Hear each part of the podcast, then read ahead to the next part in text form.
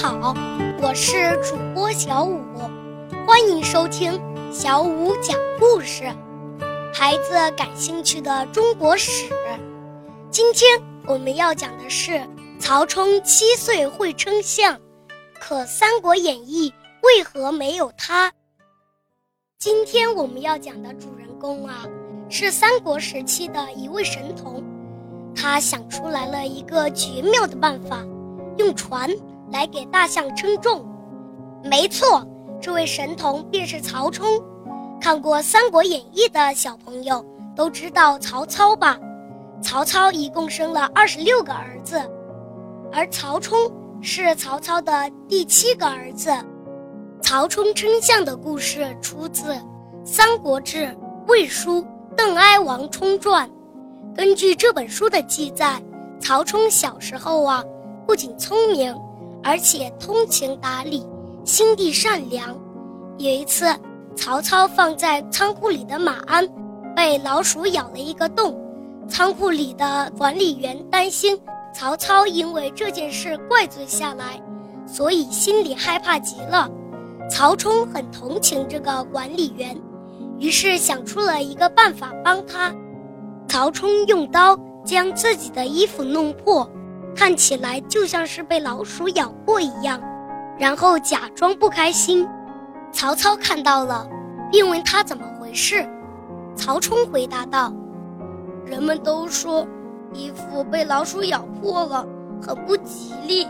现在我的衣服就被咬了，所以我很难过。”于是曹操安慰他说：“这是人们瞎说，你不用担心。”过了不久。仓库管理员把马鞍被老鼠咬了这件事报告给了曹操。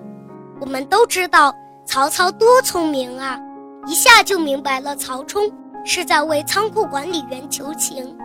于是曹操没有怪罪仓库管理员，还笑着说：“我儿子的衣服就放在身边，都被老鼠给咬了，何况是挂在柱子上的马鞍呢？”在南朝宋人编撰的《艺苑》里，还记录了曹冲的另外一件事：曹操外出打猎，有人送了一只山鸡给他。曹操想看山鸡跳舞，可山鸡就是不听话，随便怎么逗它都没用。于是曹冲想了一个办法，他让人把山鸡放在大镜子的前面。你知道吗？山鸡啊！特别喜欢自己美丽的羽毛，每当走到水边，望见自己美丽的影子，便会情不自禁地跳起舞来。而曹冲让山鸡从镜子里看到了自己美丽的身影，果然跳了起来。后来人们把这个故事编了一个成语，叫“山鸡舞镜”，形容自我欣赏。可能小朋友会问了。曹冲这么聪明，可是，在《三国演义》里没听说过他呀。这是因为曹冲还没来得及长大就死了。据史书记载，曹操非常疼爱曹冲，甚至打算把王位传给他。也许是天妒英才，曹冲在十三岁的时候生了一场重病，最后去世了。